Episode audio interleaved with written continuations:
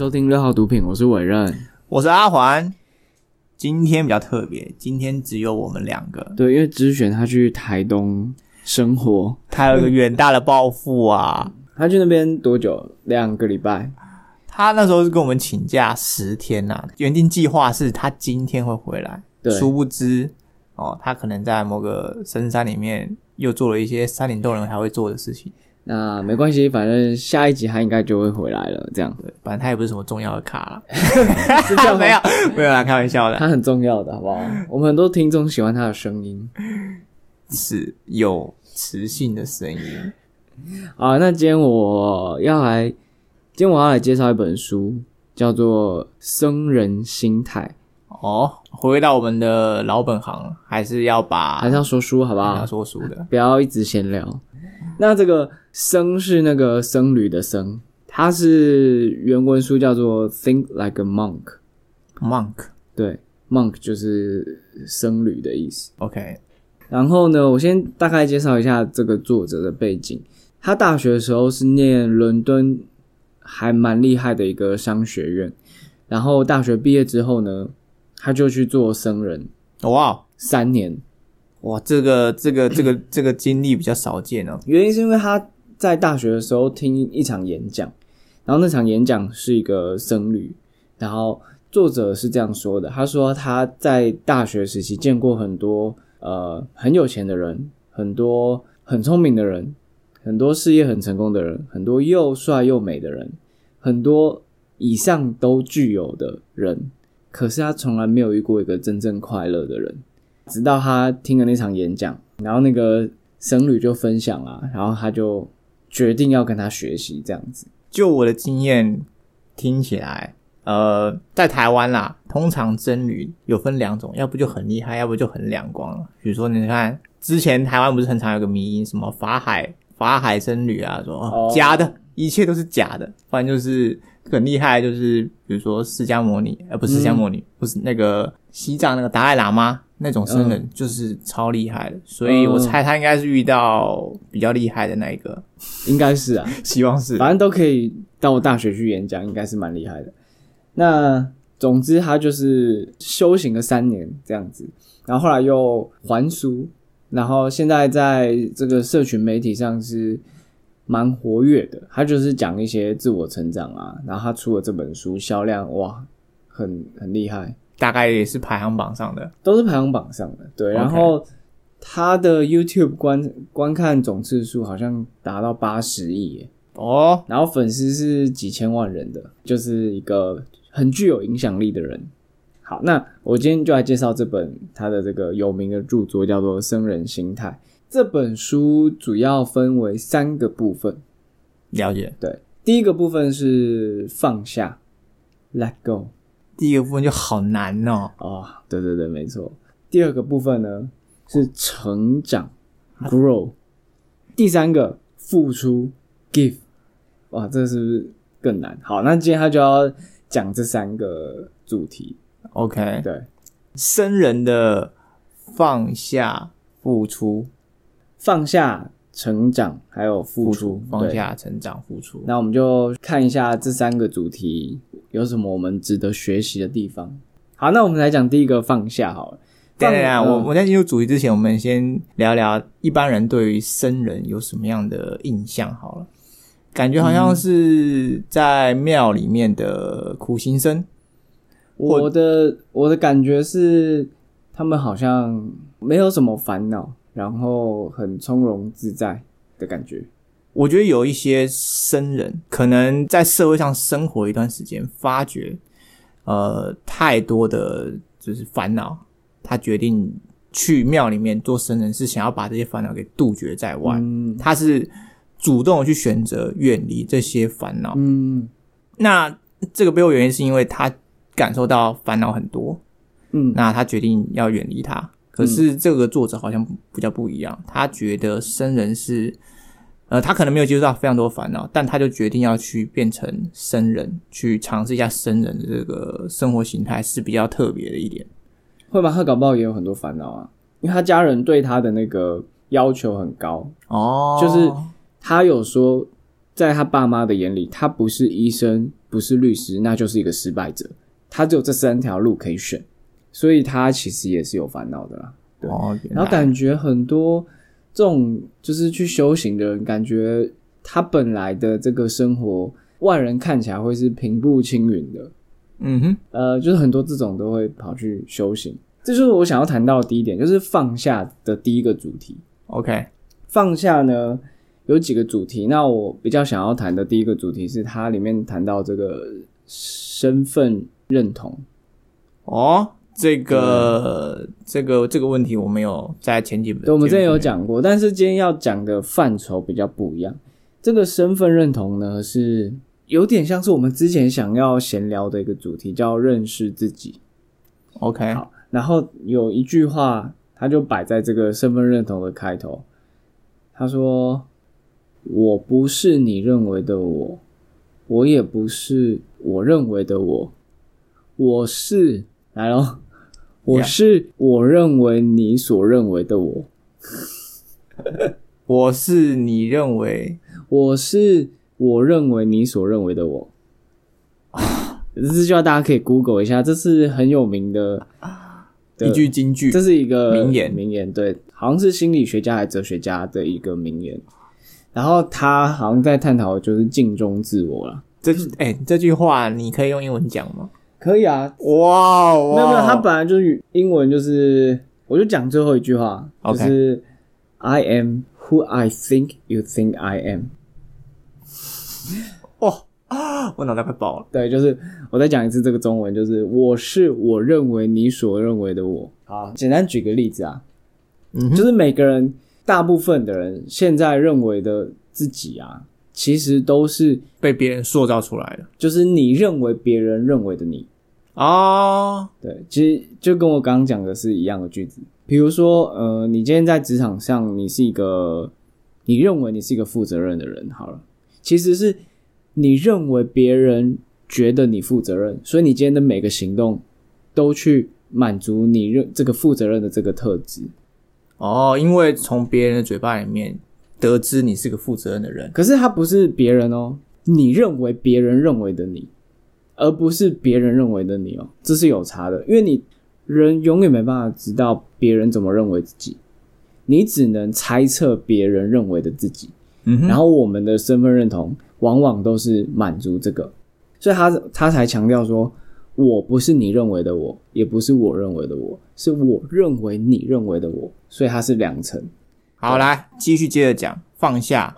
对，他就说很多人就是去满足这个所谓的假我啊，假的，嗯哼，就是呃，比如说像负责任好了，搞不好你自己就不是一个那么负责任的人嘛，但是你认为别人认为你是负责任的，所以你其实所作所为就是去符合这个期待，或者是说拿书卷奖的啊，或者是这个功课很好的人，他们可能小时候就是像我自己的话，我就会觉得别人觉得我很聪明，我觉得别人觉得我是一个功课好的人，所以也许我考试什么，我就要符合这个我认为别人对我的这个期待，所以我就会尽力去满足。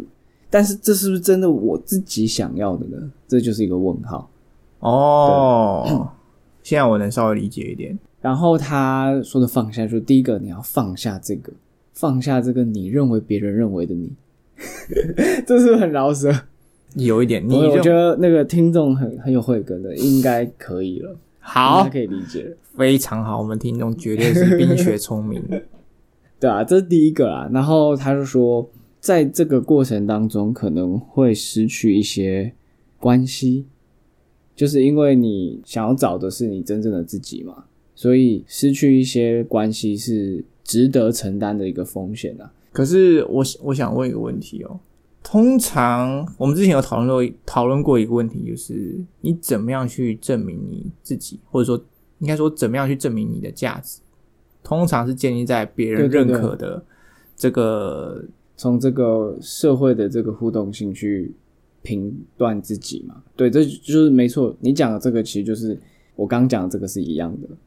对那如果是这样的话，组成你这个人的基本架构价值会是别人口中的你吗？就就是哦，大家都觉得你是一个负就是责人，我们会认为是这样，但就是说生人心态就是说你要诶意识到这件事情，然后想清楚，其实那个不是你，对，那个可能是为了符合这个社会大众期待所展现出来的我，但他也许不是真实我内在对，我其实内在是不想做一个负责任的人，我只想要躺在床上。可能 可能是这样。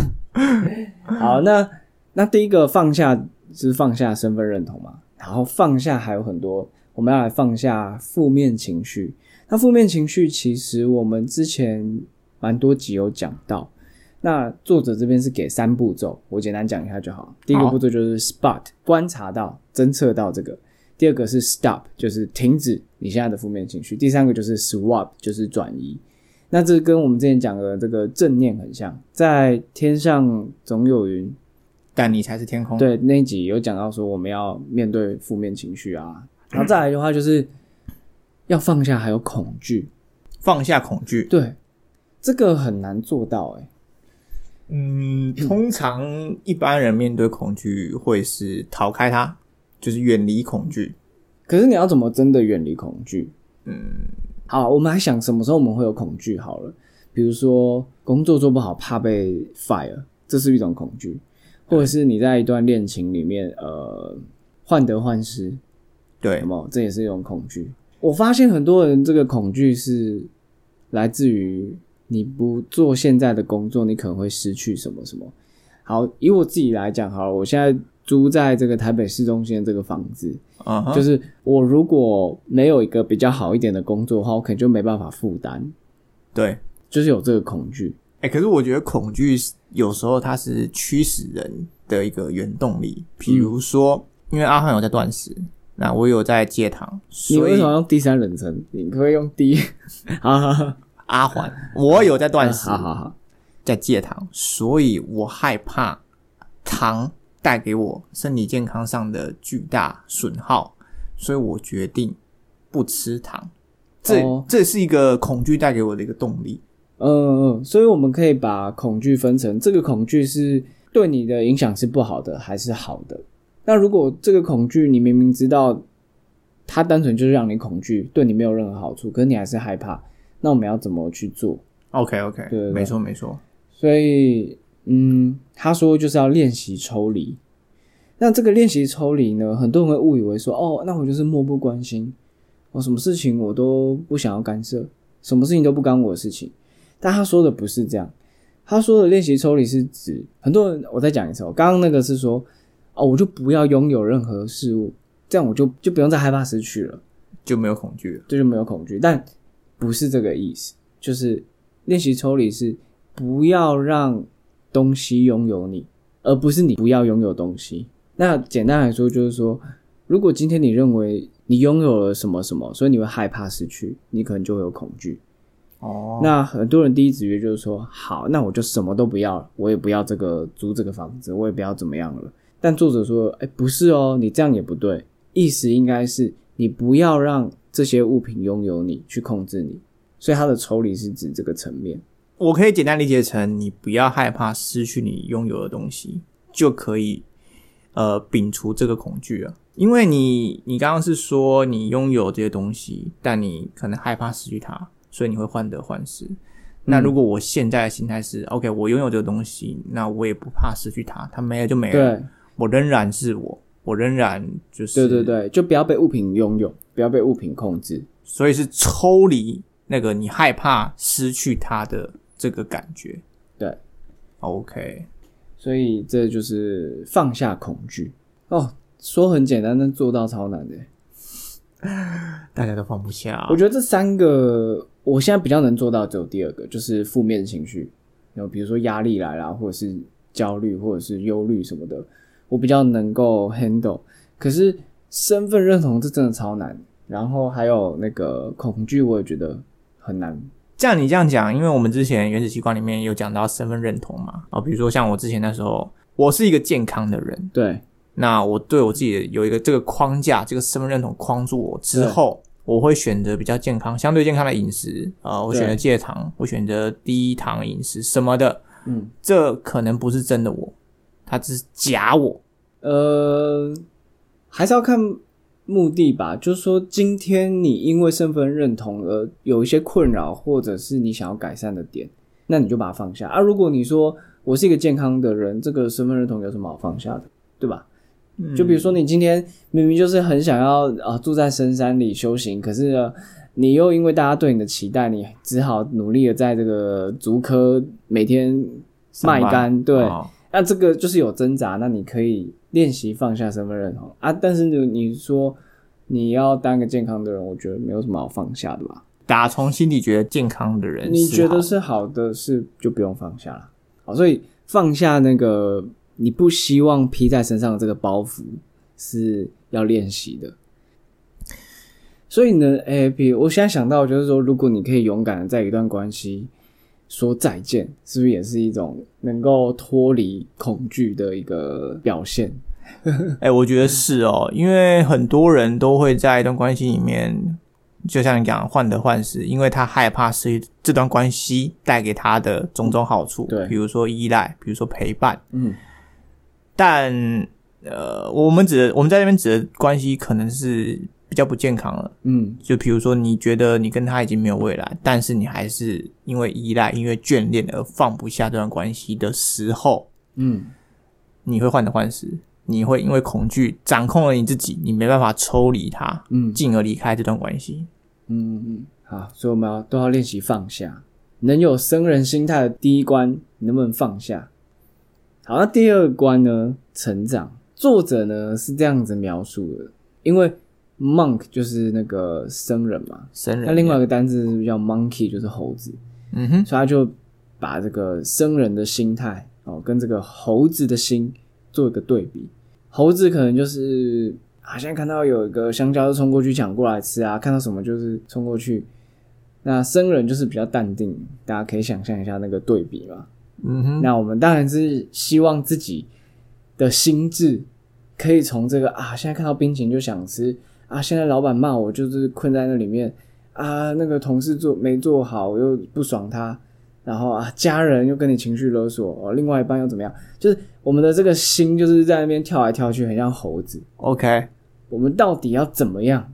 变成生人，对我觉得作者用一个比喻，我觉得蛮好。他说，就是我们的五感啊，然后我们的这些七情六欲啊，很像是不同的马。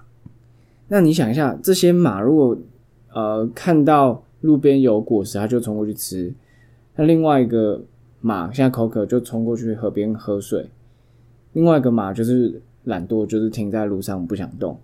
那你就没办法前进啊！你如果你这个人就是一直被右边拉过去，左边拉过去，你就没办法往前，没办法有个目标，听起来很容易被五马分尸。对啊。然后就是徘徊嘛，裹足不前，人生就这样停住。哦，那他是说，其实我们现在要训练的是先有一个那叫什么马夫吗？对控制马的，对，控制马的。首先第一个是我们要有一个马夫，那这个马夫呢，他未必能控制这些马嘛，所以要开始练习成为一个有经验的马夫。所以这些僧人他们厉害的点就是，他们经过常年的这个这个训练哦，不管是冥想也好啊，嗯，念经啊，然后做非常非常多的练习跟上课、做功课，这样他们才有办法成为一个好的马夫，然后去控制这些心中的杂念。哎、我突然想到一件事情，就是大家会因为，比如说你薪水变高，然后你会想要尝试更好的生活，进而把你的欲望扩张。嗯，那你会因为哦吃过好吃的，那你再也回不去那些难吃的粗茶淡饭。嗯可是生人好像可以把这个步骤给摒除掉，就是他每天马上就可以收回，对不对？收回这些欲望，对不对？这感觉是生人的一个底层底层逻辑。所以僧人的粗茶淡饭也是练习，对对各种从打扫啊、早起早睡什么的，对对，你不要冥想，就是大家的感官刺激如果持续被刺激，你一定需要更大刺激才能让你获得同等的快乐。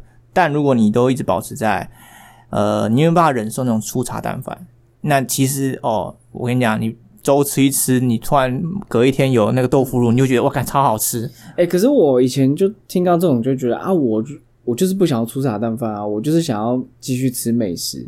可是我们这边不是说哦，请你去吃粥这样子，我们的意思是，你能不能吃粥的时候也是开心的？嗯，你不吃大餐的时候，是不是也是保持着开心的？这样不要被七情六欲整个掌握你。哦，你要能自己控制得了。对，这个就是一个他要他讲的成长，他讲成长就是训练这个马夫。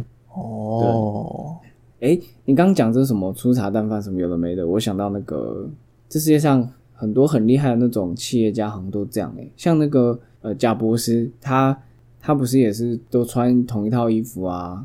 然后像那个最近我是看到新闻，他伊隆马斯克是不是？对，他他说他他没有自己的房子诶，他说他他现在在戏谷，他都住别人家的空房轮流住诶。然后他好像很节俭，对，他的生活相我不知道我这个报道是不是真是真的还是假的好。我之前有看到说他他的这个老婆啊就住在那个组合屋里面，就他女朋友还是老婆我也不知道。然后他老婆快受不了他的那个他的一些生活生活品质。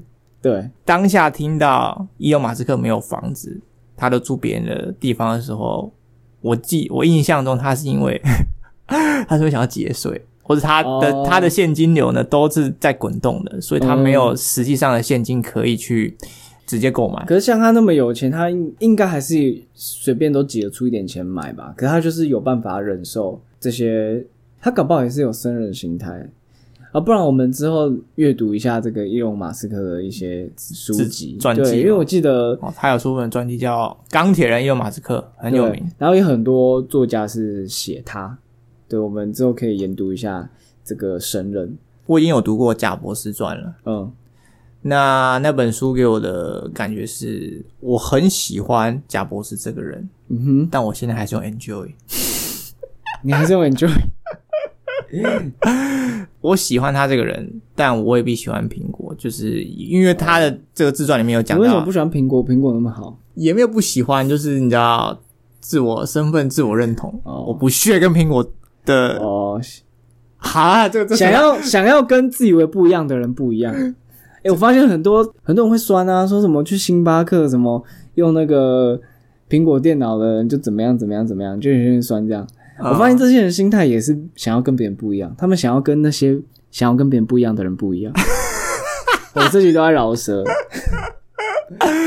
好像是哦，对啊，但他们都酸到我真的不敢带我的笔电去那个星巴克了。放下你的恐惧啊，你干嘛？对啊，所以我就还是照带着，我管你怎么想我，没错，管他的，大家回去收听一下，那集也是还不错。好，扯远了，我们拉回来。那这个训练自己的马夫就是我们的成长。那我们来讲最后一个部分呢，就是付出。嗯，那付出听起来很容易，很容易吗？我觉得现在已经很少人愿意付出了欸、就是很多人听到付出就翻白眼，他说我自己都顾不好自己，我还付出什么？我以前是这样子，我的话是，我觉得很容易的原因是因为施比受更有福。因为你可以，大家可以想象一个画面，就是你手心向上的伸出来，跟你手心向下的给予。其实你手心向下给予的时刻，你是拥有很多的人，嗯，嗯你会相对更更更富有，或者是更有资源。要能够付出，其实第一步骤就是你要先懂得感恩啊。对，其实不管你现在你觉得你自己的处境有多么糟糕，还是有很多东西是让你值得感恩的。没错没错，对，所以要付出的话，第一个就是至少你 maybe 你好手好脚吧，对不对？maybe 你现在有遮风避雨的地方，可以好好睡上一觉。对，所以因为现在这个乌克兰，哎，小孩就躲在那个地下，然后他们就是对他们每个人都没办法躺平，因为那个可能六十几个人塞在一个可能十平、十二平的小空间，每个人就是睡觉的时候都是缩着脚的，没办法躺下来睡觉，然后在那样子的地方生活一两个月，然后他们的那个希望就是可以就是离伸直的睡觉，好好吃上一顿好吃的对，然后看看阳光，因为他们白天可能就是没办法出去嘛，对对，啊会，被轰炸。对啊，你看我们至少还有遮风避雨。好，总之第一部分要感恩啦。那再来，我们来谈谈付出，我们没办法得到好处吗？其实也未必。哦，第一个是有可能是有回报的嘛，但如果我们讲不求回报的付出，其实还是有回报的。比如你你现在想说你帮同事 A，就算同事 A 没有以任何形式回报你，你还是有得到四个好处。这四个好处是什么呢？我猜，让我猜一个。